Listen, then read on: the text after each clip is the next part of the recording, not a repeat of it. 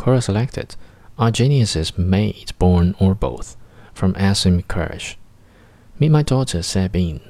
Aged 8, she did her 16 plus math exam, and in practice papers of those exams, she was usually getting the highest grade, putting her in the top 6% of UK 16 year olds. She spent her entire day eating chocolate pancakes and she taught herself maths. She is a genius. But if I tell you the truth, you'll realize she's not. She did fairly well at school. I took her out nearly four years ago to homeschool her.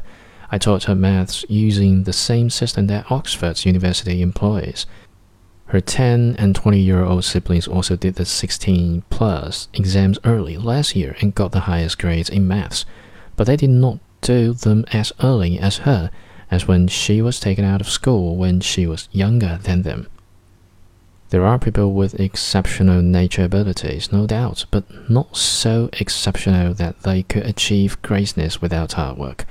In all cases where they have achieved exceptional ability or success, it's because they also worked damn hard. How many people have ever won Wimbledon with less than five years intense training? No one. Why aren't there are any freaks of nature, geniuses when it comes to tennis?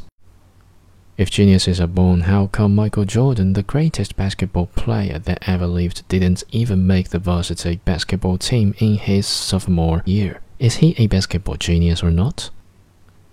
There aren't people with such exceptional ability in tennis or basketball, and there aren't in maths, physics, and everything else. If anyone still thinks there are geniuses out there, my daughter spends her entire day eating chocolate pancakes, and she taught herself maths. She's a genius.